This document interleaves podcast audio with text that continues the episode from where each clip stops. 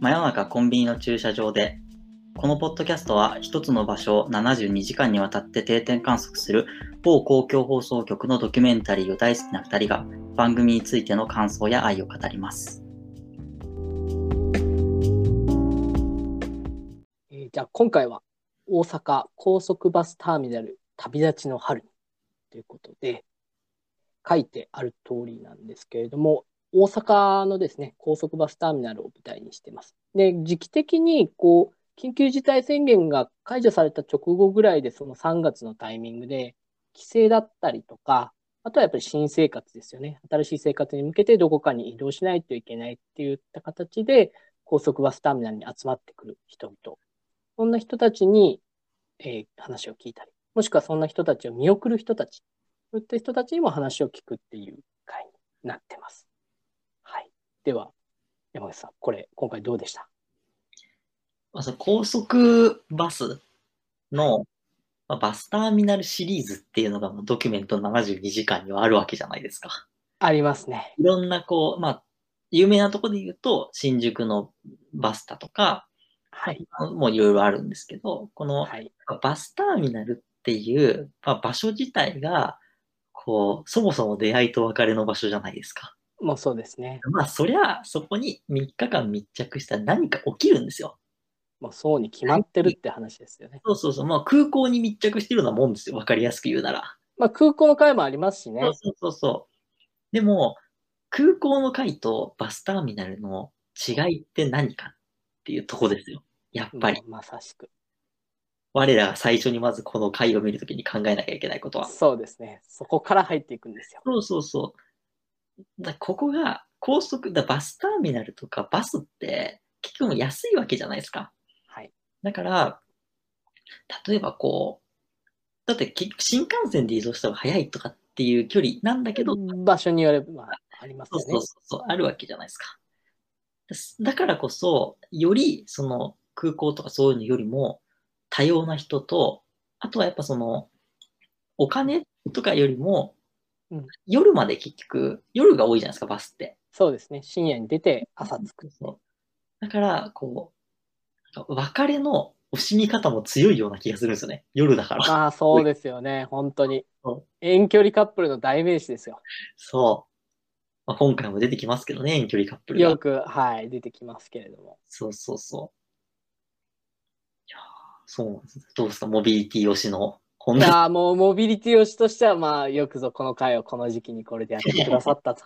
ありがたいなっていうところですよね。で、本当おっしゃる通りで、なぜ空港ではなく、駅、駅とか新幹線ではなく、バス、高速バスなのかっていうところに着目して見ていくんですけどね。うんで、その中で一つあるのは、やっぱりこう、あの、なんていうんですかね、連続性、何回も行かなきゃいけないみたいなところも入ってくるわけですよね。ああ、うんうん。どういうことかというと、あの、単純に帰省とか年1回だったりとか、新生活だとかも含めて、年1回ぐらいの移動っていうことではなくって、こう、何かのいろいろな理由で月1回通わないといけないとか、なんかこう、週に1回ぐらい通わないといけないみたいなものなので、あの、それを毎回新幹線だと高いので、これを使うとか、なんかそういうのも結構あるんですね。で、今回もそういう方々結構いらっしゃって、うんうん、そこの、あの、微妙な日常感。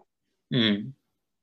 非日常でもない。でも日常ほど毎日使ってるバスというわけではない。うん。この中距離、まあもう距離も本当に中距離なんですけど、そういう中距離の射程での移動っていうところを見れるっていうのは、バスターミナルいいところですよね。もうだって遠距離恋愛なんてその極みじゃないですか。もうそういうことですよね。うんまあ、そう早く会いたいっていうのもあるけど、でもそれより、やっぱりこう、2人で会ってる時間にお金使いたいとか、やっぱありますもんね。そう一回会う。なんか、その遠距離恋愛とか、うん。まあ、親子も出ますよね。出ましたね。なんか、寮生活してる子がす。ごいなんかこう、ご機嫌なお父さんみたいなのが出てきて、なんか、親子や香川のね、そうそう、香川のご機嫌なお父さんが出てくるやつ。出てきましたね。うんそうなんかこう、やっぱバスってね、いいっすよね。いい、いいし、ちなみに、ここ直近で唯一あれですね、僕が行ったことのある場所でしたね。あ、本当ですかはいはい、難波の。それこそよく、就職活動中によく使ってましたね。おだからその時の記憶もすごい呼び覚まされるというか。ー。へえ。はい。そうなんだ。こう、バスね。まあでも、あんまりバスって使わないですか長距離バス、あの高速バスとかって。あ、でも、と、学生の時に、そうですよあね。の、うん。でも僕は、なんか日常的にその、親戚がその、どっかにいるとか、あなく、割とその、もう本当にこの関東圏で、あ、はい。てかまあ東京で普通に暮らしてきたうのん。で、うん割とどこかに行くっていうことが、やっぱイコール旅行だったんですよね。はい。誰かに会いに行くとかじゃなくて。だから、うん僕の多分バスバスの使い方っていうのは、さっきうんあの言ってた飛行機とかうん。も安いっていう理由だけなんですよ。はい。は僕がい。バスを使う理由って。だけど、うん多分、この大阪のバスターミナルっていうのがやっぱこう、いいところをついていて、そうなんですよ。旅行ではなく、うんその遠距離恋愛だったり、うんじゃあ、例えば大阪からまあどっか就職するとか、でどっか行きますみたいな、今回もありましたけど、うん。そういうやっぱりその旅行じゃないっていうところですね、うん。ポイントは。ポイントはそうですね。うん。あのー非日常すぎない。うん。でも日常じゃないってさっきの話に戻りますけど、それに近いものでやっぱり旅行とかじゃない。知らない場所じゃなくて意外と多分もう行き慣れた場所うに行ん。くんですよね。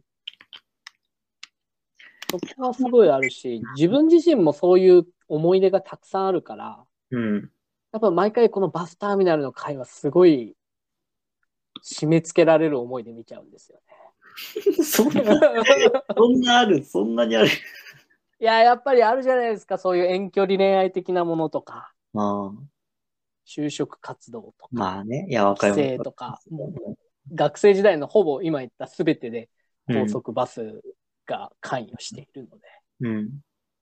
うんあの時の思いみたいなの蘇りますよね、見てると。ああ、うん、なんかこう、しかもなんか減便してるみたいな話もなんかありましたよね、テロップかなんか、ああ、まあこの、この状況ね。下でねそう、そうやっそぱうり。そう。ね、なんか、でその親子もなんかあれじゃないですか、うんこう、帰ろうとするんだけど、帰れないかな、なくなってて、なんかあるよとかって言うんだけど、もうなんかコロナでなくなっちゃったみたいな。ら。はいはい。で、思わずもう一泊できるっていう、うん。こうなんかアクシデントがあるわけじゃないですか。ありましたね、テロップで。時には嬉しい乗り遅れもあるみたいな。そうそうそうそう。でもあれは、その、なんかいい乗り遅れじゃないですか、本当に。はい。はい。ああいうことが結構その、なんて言うんだろうな、こう、高速バスだと、割とこう、まあ時間もそんなにこう、飛行機だったら結構乗り過ごしたら相当なんか悲しい気持ちになるけど、 はいはい。まあなんか高速バスだったらむしろ乗り過ごして一日入れた方が一緒にいられるしいいなって思えるみたいなうん。こととか、あとはもう直前まで遅れるってことですよね。見遅れる。見送りができるっていう。そう。いや、もちろん新幹線とかもできるんだけど、あれもお金払ってしなきゃいけないじゃないですか。なんか50円ぐらい払っそうそうそうそうそう。で、なんか50円払うと別に金額がどうこうじゃなくて、そもそもそのなんか、見送りに行くために50円払ったんだっていううんうんのがなんかあるから、うんちょっとなんかその、フラフラットにこう、じゃあねって言って見送るっていうのはちょっと違うじゃないですか、やっぱり。わかります。その見送りのシーンっていうのをきちんと描けるのが、やっぱこのバスターミナルを密着する意味だし、バスターミナルのいいところですよね。いやーそうですね。うん。いや、だから僕結構、その前は、うん。あの、東京とかに行った時に、うん。当然僕は新幹線とかで帰ったりとか、全然泊まったりするんですけうん。うど、んあの、まあ、新宿バスあるんですけど、そうじゃなくて、と東京駅にもあるんですよ。はいはい、わかりますよ。で、東京駅のあの、バスのターミナル乗り口に結構行っちゃうんですよ。乗らないの。へえ夜の。ー、八重洲口バスターミナル。ああ、そうです。うん。あそこ行くとね、もうあの通りの光景が見れますよ。72時間の通りの光景が。て、 見てどうすんだよって話なんですけど。そう それはなんか、違う世界ですよ、なんか。 僕何回か行っちゃったなーっていう。乗らないのにみたいな。えでもまあ、わわかりますよ、気持ちは。うん。うんなんかその、やっぱり、こう、でもドキュメント72時間って、その人にインタビューしてるじゃないですか。はい。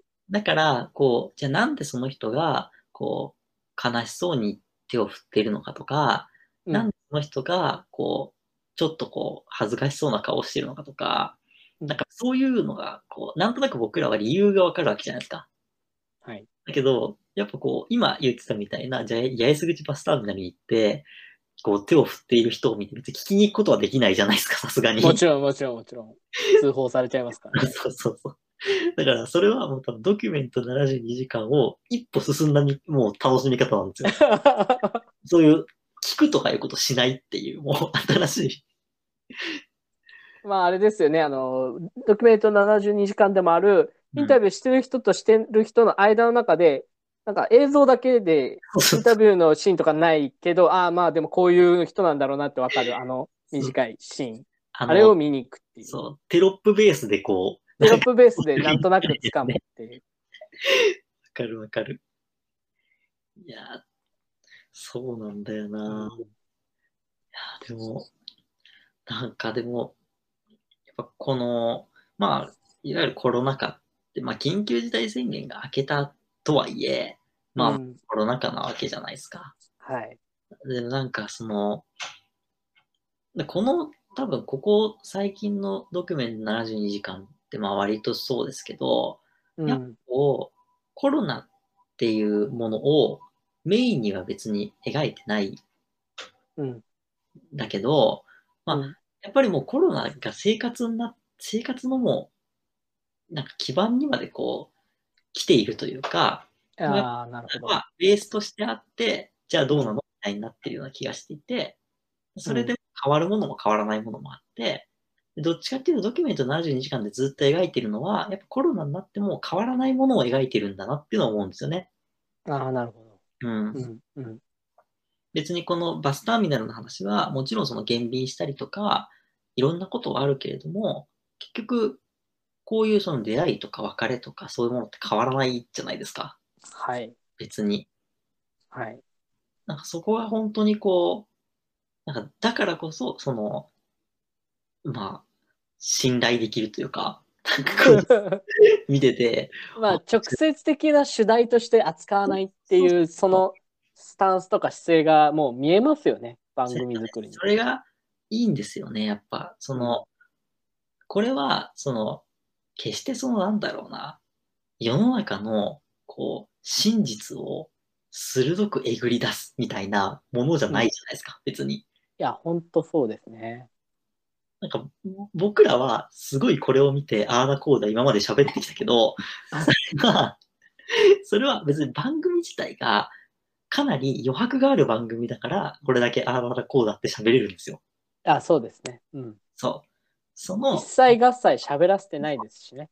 そうそうそうそう。だって、実際、そのじゃあ遠距離恋愛で、まあ、結婚してますみたいな女性のが出てくるわけじゃないですか。はいはい。なんかそれがじゃあ実際どうなのかとか、うんなんかそういう、じゃあなんかどっち住むんだろうとか思うわけじゃないですか。うんうんうんね結構リアルな話すると。どうすんのっていう話です、ね。そうそうそう。なんかそれは親とかどうなのかなみたいな思うわけじゃないですか。だけど、スカイプで挨拶するのかなみたいな。そうそうそう。今もうコロナだし会いに行けないな、みたいな。だけど、そこをやっぱ説明しないからこそ、その、もうこれは妄想だし、うん。正解なんて正直誰も知らないことうん。なんだけど、そういうことを考えさせられるっていう、こう、なんかきっかけになると思うんですね、非常に。うん。うん。いやー、そうだな。そう、だからバスターミナル会とか、やっぱこの、バスターミナル会ですよね。大阪今回もそうだし、はい。回も、割とそういうその、結構一大人生の中での転機を迎えた人々が多く集まる場所うん。だからこそ、割と、その、どうしても物語に寄ってしまうと思うんですよ。普通に作ろうとすると。そうですね。出なん会いと別れ。。そうそううんなんで出会い、出会ったんですかと、なんで別れたんですかみたいな。うんそなんか、こう悲しいですか嬉しいですかみたいな。うん。でもそこのすごくこう引き算がうまいんですよね。多分バスターミナル会におけるそのドキュメント72時間演出手法って。まあ、モビリティ界は本当そうですよね。もう、そのね、物語をある種排すること。適度に物語なんだけど、それを断片的に見せることで、うんこう、隙間を見せていく。うん。っていうのが非常にこのバスターミナル界はいいというか、そういうその演出的なところでも面白いなと思いましたね。うん。本当にあれですもんね。他と、他と違ってというか、まあ、あの、そのために、あ、まあもちろんそのためにバスターミナルに来てるんですけど、うん。その先の目的がやっぱり行き先があるわけじゃないですかうんうん、当然。うん。だからこそ、その、それぞれの人たちの、本当多様性じゃないですけど、うん。それぞれの事情があるっていうのが、うん。またさらに他の回よりもうん広がりがあるっていうかね、うんっていうところも含めて、あの、よで、しかももちろんそれは全部描き出すとか、えぐり出すことはできないので、だからこそ余白も生まれやすいし、いろいろ考えとかも巡るなと思うんですよね。あと、もう一つ思ったのが、うん。まあ、今回バス、大阪なんですけど、バスターミナル会って他でもあったりとか、うんそういった形で結構あの近しいところを攻めたりも最近してるなとうん。思うん。って、でも逆にこれって、あの、さっきこうコロナだから変わらないところもあるっていうふうにおっしゃってたんですけど、逆に言うと、その、この番組って72時間定点観測するっていう話だったんですけど、うんこれもっと大きい目線で考えると、日本という社会をずっと定点観測してんじゃないかなと思っていて。いや、ほんとそうっすよ。うん。だからこそ、あの、全く同じ場所じゃないけど、同じような場所で、えっ、と、それこそ2021年のうん、こういう場所っていうところを、あの、きちんとアーカイブしてる、すごく日本社会のために必要な番組だなと。なんかこう、じゃあた、例えばその普通の人々って言ったときに、まあ、どういう人々を指すのかっていう話うに、こう、今の話って近しいなと思っていて、はいそれってその、じゃあなんか、なんだろうな、こう、い郊外に住んでてとか、なんか一軒家を持っててとか、うんなんかそういうその、いわゆる普通の人々みたいなものって、まあそんなものいないわけですよ。いないですよね。うん。じゃあいない、いないけど、でもまあ、いろんな人もいるよねって言って、多様性とかダイバーシティみたいな、その言葉で片付けるっていうのも、なんか僕はそれはちょっと違うような気はしていて、うん。うんそうじゃなくて、なんかもう少し、せめてこのドキュメント72時間で描かれたような、その一瞬だけでもいいんだけど、その人のこの、なんて言うんだろうな、まあ、ぬくもりっていうとちょっとあれだけど、ぬくもりとか、その、話してる姿だったりとか、うんそういうのの振る舞いとか仕草とか雰囲気みたいのを見ることによって、あ、なんかこういう場所ってこういう雰囲気でこういう人がいるよねとかの、その空気感とかっていうものから、なんとなくその瞬間の雰囲気をたどって、で、ある種その普通みたいなものを、なんとなくこ輪郭をね。う、そうそうそう、見せてくれるというか、うん。だと思うんです。で、それをこう、こう毎毎週というか、やっぱいろんなところでやってるのを見ることで、その、あ、じゃあこういう時はこういうことを考えていたんだなと、こういうことはこういうことを考えてたんだな、みたいな、普通っていうぼやっとしたものから、多様性っていう極端なものでもなくて、その中間の一人一人っていうものうんに、こう、結構ちゃんと考えられるというか、っていうのはすごくこう、いいなって思うんですよね。いや本当そうなんですよね。だって、今この時にインタビューするって言うと、みんなもうコロナのことについてインタビューじゃないですか。うん。ででも、この2021年って、当然だけどそれだけじゃない、みんなそれの経験だけじゃないんですよね。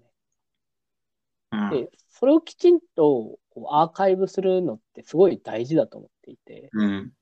だってもちろんその戦時中って戦争だけしてるわけじゃないじゃないですうんか。うんうんうんうん。あの、まさしくあのこの世界の片隅いや、な本んです当そようねで。すよ。うん。うん、そういった形で、えっと、やっぱりその、まあ、後世の人の視点に立つのもちょっとおかしいけど、うん。でもやっぱりそういう視点も含めて、この時代、こういう、まあ、当たり前もあったし、こういう状況に巻き込まれてもいたし、っうん。ていうのを、こう、一つ一つ個別具体的なケースに、うんまあそれがどこまで本当とか、どこまで正しいとかはちょっと抜きにして、うんあの、映し出しておくっていうことが、まあものすごく大切だなと思っていて、やっぱ定期的にやっぱりこういうバスターミナルの会とか、やっぱりやらなきゃいけないと思うんですよね。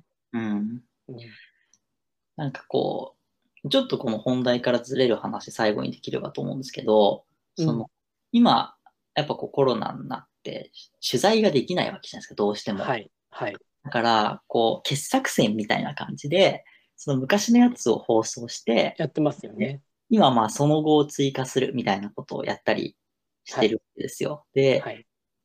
やっぱり僕はその当時放送してるのを見ていて、で今、もう一回やっぱ見直すと、その、やっぱり当時見た時とは違う感想になるんですよね。ああ、わかります、わかります。それは、えっと僕がもちろん、その、例えば2016年だったら、その今の5年分年を取ったっていうことももちろんあるのかもしれないけど、そうじゃなくて、多分時代の空気感が変わってるんですよ、明らかいに。やー、そうなんですよね、微妙に。そう。それはなんか別にこう、なんだろうな、こう、そんななんかデバイスが大きくスマホ、ガラケーからスマホになったとか、なんかポケベルがなんかなったみたいな、そういう話ではなくて、うん。あこう、何かが違うんですよね、やっぱ見ると。うん。いや、わかりますよ。なんか本当に、なんていうか、感覚がちょっと違うみたいな、そその人たちの。なんかあれその人たちの当たり前とか、普通みたいなのが、う。うん微妙に違ってるんじゃないかな、みたいな。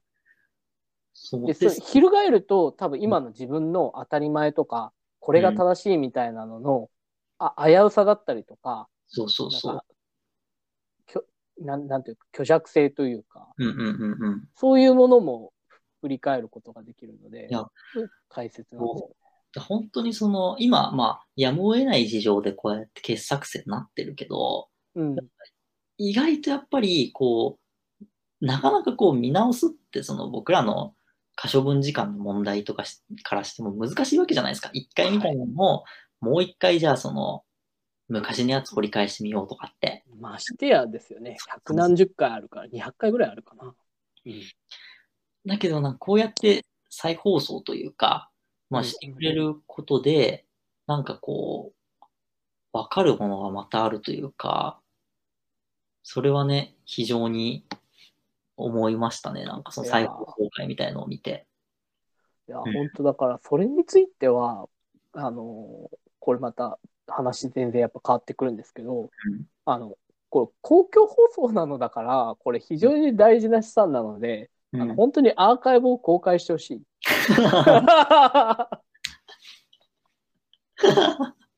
この番組に限らず、いや、まあね。本当に、うん。なんか、まあまあ、まあ一応ね、今、オンデマンドがあるので、だいぶそこは自分の中の不満解消はされてるんですけど。そう、なんかその、ちょっとまあこれ、先、先取りというか、はいあれですけど、その、ちょうどその今、まあ収録している時の翌週、次の週、はいはいはいはい。の海外送金所から愛を込めてっていうやつじゃないですか。で、もう、これが、もう明らかに多分今見ると感覚が違うんだろうなと思っていて。いや、本当そうですよ。海外とか外国人っていう、もう外国人っていう言葉すら若干こう、なんか差別用語なのではないかみたいなぐらい、うん僕らの日常の中に海外の人はもう溶け込んでいるわけじゃないですか。うん、うん。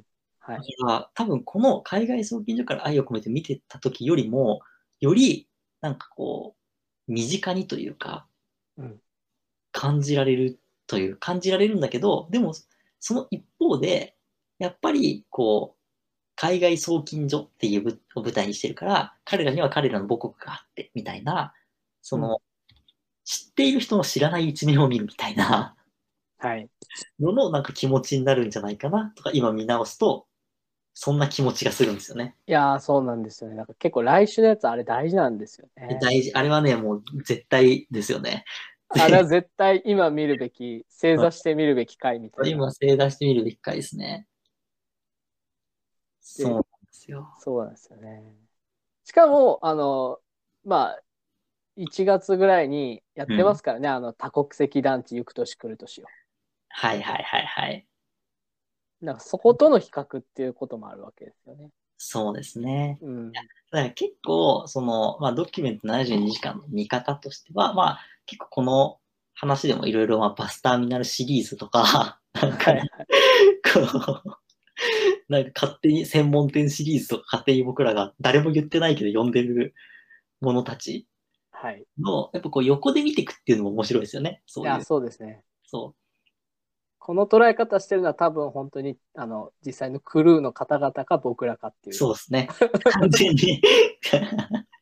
もうそこしかいないんじゃないかっていう感じなんですけど、でもこれは本当におすすめで、うんなんか同じ機能を持っているからといって、同じものではないっていうこと。そうですね。やっぱちゃんとこう考えて考えなきゃいけないしそれは別に考えなくても見ればわかるっていうのがやっぱいいとこですね。大事ですね、そういう。まあ、ほぼ疑似体験に近いものをさせてくれるっていう。そうななんんか同じシリーズでも、時間的なズレ、空間的なズレっていう、そその何かがずれてることが結構発生してるんで、非常に両方見るべきっていうか、シリーズで横で見るっていうのはそういう大事さがあるんですよね。う。うん。